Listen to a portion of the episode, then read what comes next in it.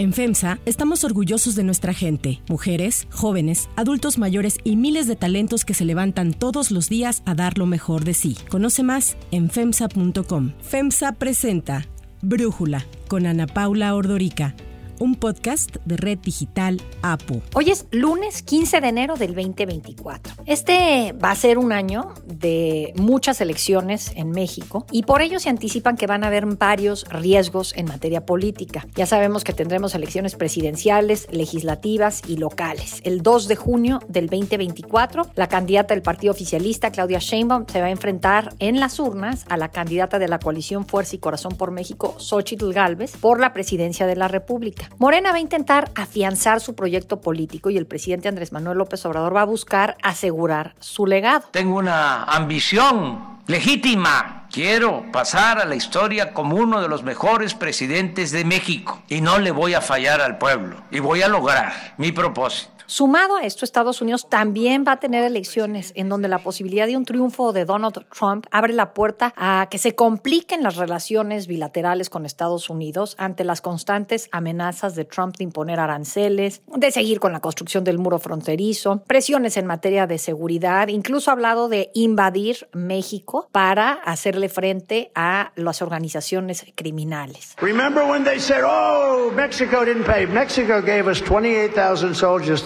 free of charge. That's a lot more than a little bit for the wall. I said to the president, you know, a lot of people are coming in from Mexico. The cartels are bringing in really bad people. You have to give us soldiers. That's a lot of soldiers. Pancho Villa, you know, with the bullets going on. Pancho Villa, these soldiers aren't politically correct either. El clima de polarización política en el país, la coincidencia de las elecciones con Estados Unidos y las reformas que López Obrador ha dicho que quiere empujar antes de dejar la presidencia hacen del 2024 un año de alto riesgo político, según un análisis que publicó Integralia Consultores. El análisis.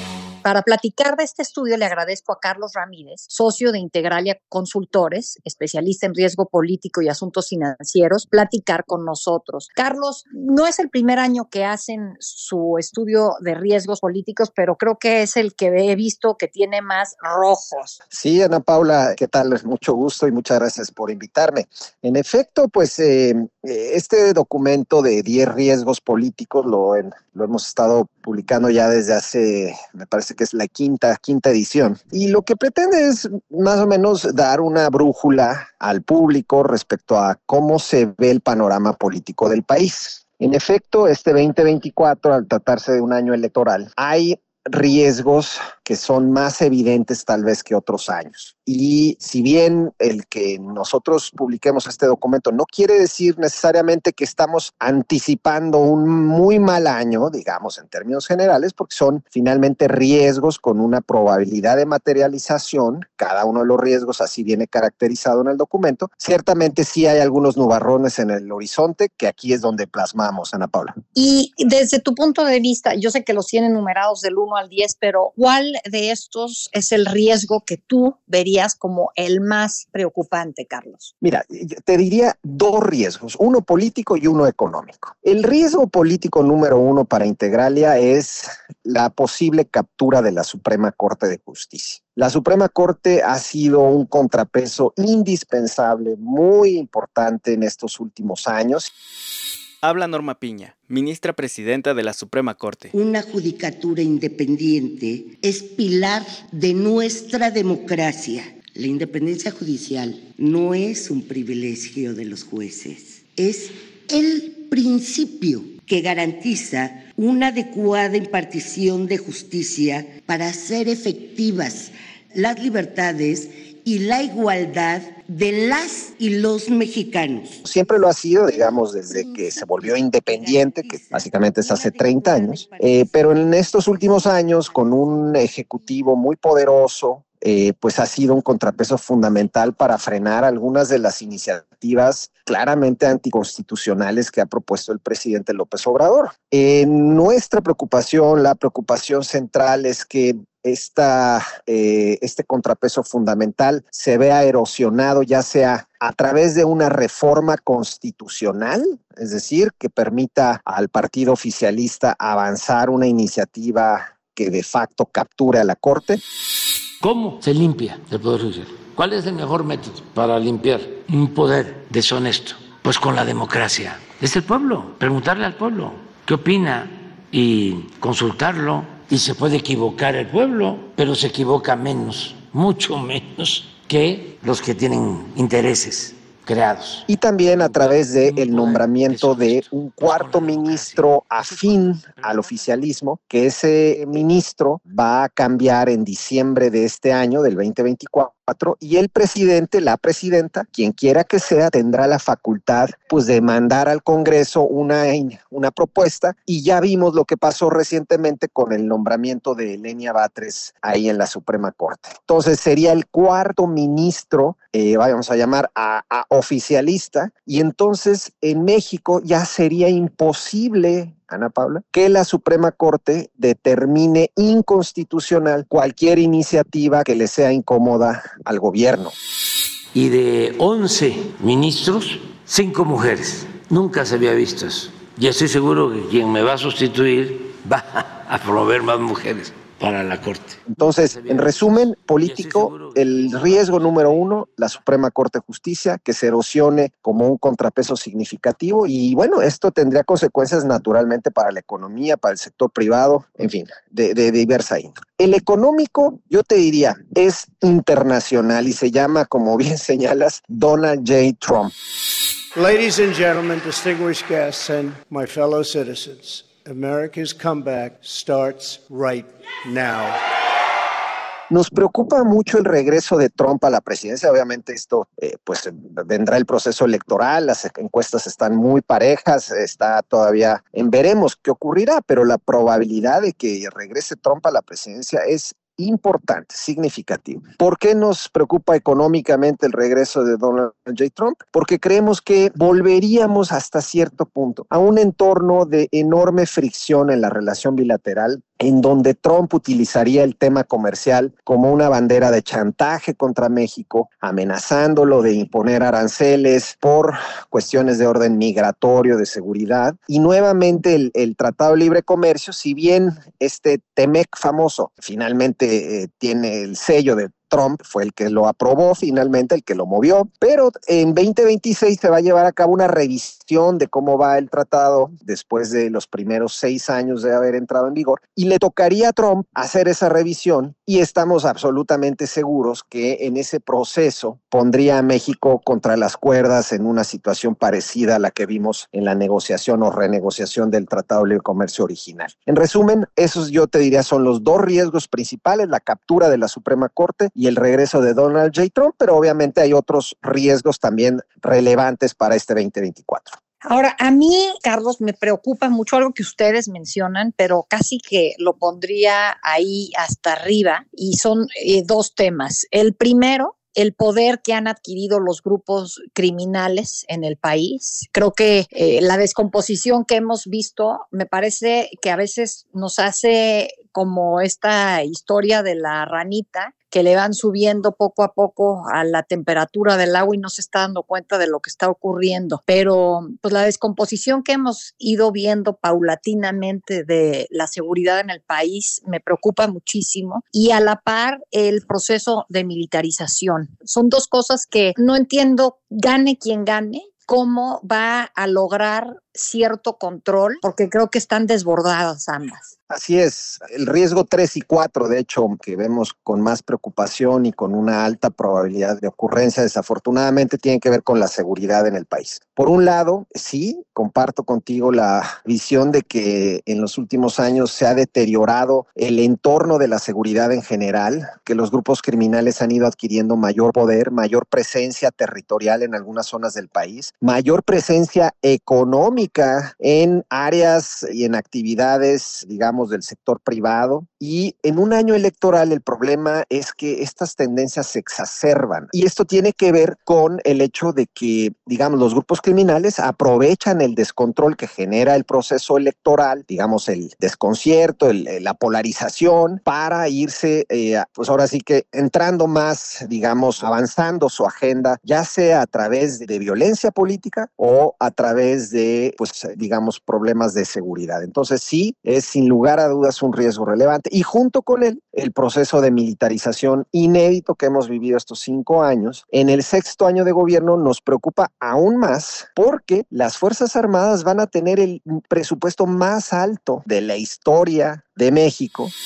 La Secretaría de Defensa como la Secretaría de Marina, eh, fundamentales, son dos pilares que sostienen al Estado Nacional, son dos muy importantes instituciones y nos han apoyado mucho. Se les va a asignar recursos inéditos, supuestamente para concluir los proyectos de infraestructura del Ejecutivo, pero el problema, como bien dices, es que llegará una nueva presidenta y tendrá que eh, vivir con esta realidad de unas Fuerzas Armadas que hoy están presentes en todas las actividades del sector público y en muchas actividades del sector privado. Y tendrá eh, pues que vivir con ello. Y creemos Ana Paula que la situación se ha vuelto ya muy compleja de revertir, es decir, no será fácil, gane quien gane. Aún en el caso de que gane Xochitl Galvez, no será fácil echar para atrás otra vez a las Fuerzas Armadas, pues en, las actividades que tienen actualmente, que son las aduanas, los aeropuertos, los ferrocarriles, eh, las aerolíneas, eh, y no digamos los temas de construcción y de seguridad.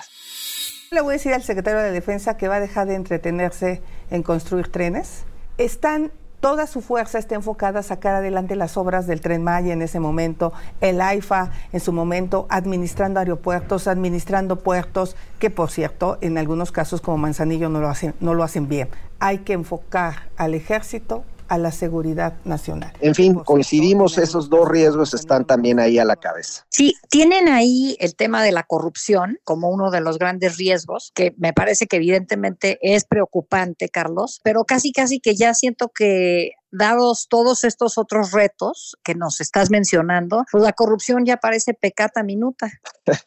pues tristemente así parece, pero lo marcamos como un riesgo relevante en el 2024, el tema de la corrupción, por dos razones. Una, el andamiaje institucional, Ana Paula, que se había construido para combatir la corrupción, que ciertamente no era perfecto, que ciertamente tenía muchos huecos y había mucho por hacer, pero ese andamiaje institucional para combatir la corrupción se ha deteriorado en estos cinco años. Es decir, se ha ido desmontando buena parte de ese marco institucional. Y entonces llegamos al famoso sexto año del sexenio, siempre un año muy peligroso para la corrupción, sin ese marco institucional.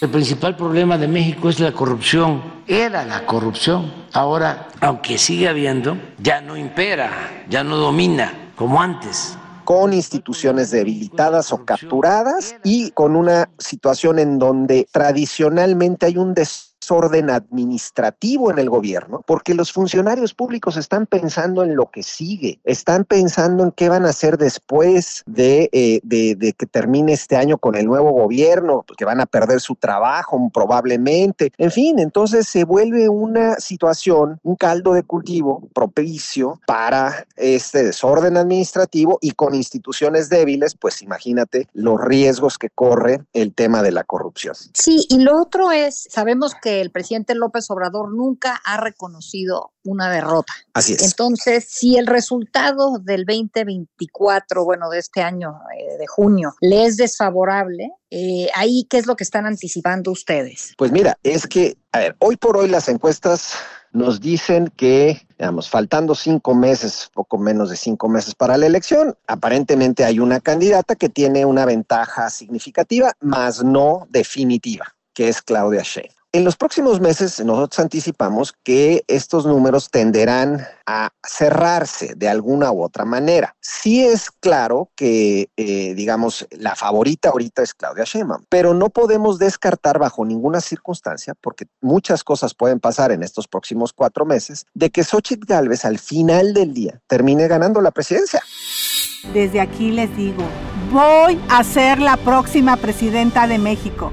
Si ustedes van, Yo voy. Y entonces surge la pregunta, si Xochitl Galvez, la oposición, gana la presidencia, ¿qué va a hacer el presidente de la República? Sabemos que no ha aceptado ninguna derrota electoral en su trayectoria política y que eh, adicionalmente hoy desde el Ejecutivo pues controla buena parte de las instituciones, incluso ya de manera también abierta, cierto control sobre el Instituto Nacional Electoral y el Tribunal Electoral. Entonces nos preocupa mucho una situación en donde el presidente no acepte el resultado y entraríamos a una situación de crisis constitucional inédita para el país. Un presidente que no reconoce el resultado y con instituciones frágiles, debilitadas estos últimos años intencionalmente por parte del Ejecutivo, Ana Paula, pues el escenario es incierto. Es decir, no, no podríamos nosotros ni siquiera saber qué podría ocurrir en una eventualidad de estas características. Entonces sí, lo marcamos también como un riesgo relevante y pues... Eh, mucho dependerá, pues obviamente, del resultado electoral y de cómo se den el proceso en estos próximos meses. Carlos Ramírez, bueno, pues un año de muchos riesgos. Ahora sí no hay ningún apartado verde en todo el documento que publicaron. Te agradezco muchísimo haber podido platicar con nosotros y darnos este análisis. Al contrario, Ana Paula, me dio mucho gusto saludarte y gracias por la entrevista.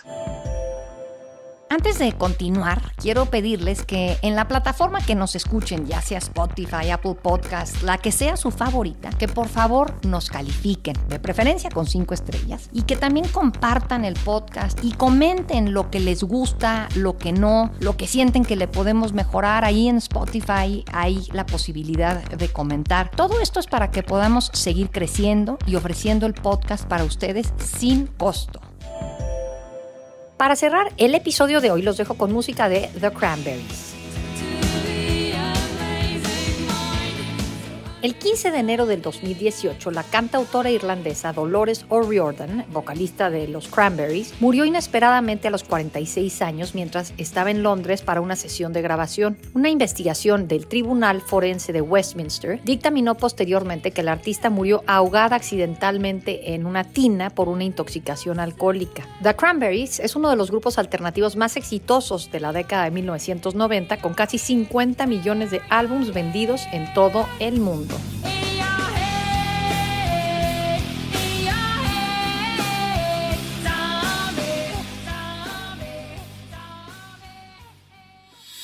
Yo soy Ana Paula Ordorica. Brújula es una producción de Red Digital APO. En la redacción, Ariadna Villalobos. En la coordinación y redacción, Christopher Chimal. Y en la edición, Cristian Soriano. Los esperamos mañana con información más importante del día. Oxo, Farmacias ISA, Cruz Verde, Oxo Gas, Coca-Cola FEMSA, Invera, Torrey y PTM son algunas de las muchas empresas que crean más de 245 mil empleos tan solo en México y generan valor como parte de FEMSA. FEMSA presentó Brújula con Ana Paula Ordorica, un podcast de Red Digital APO.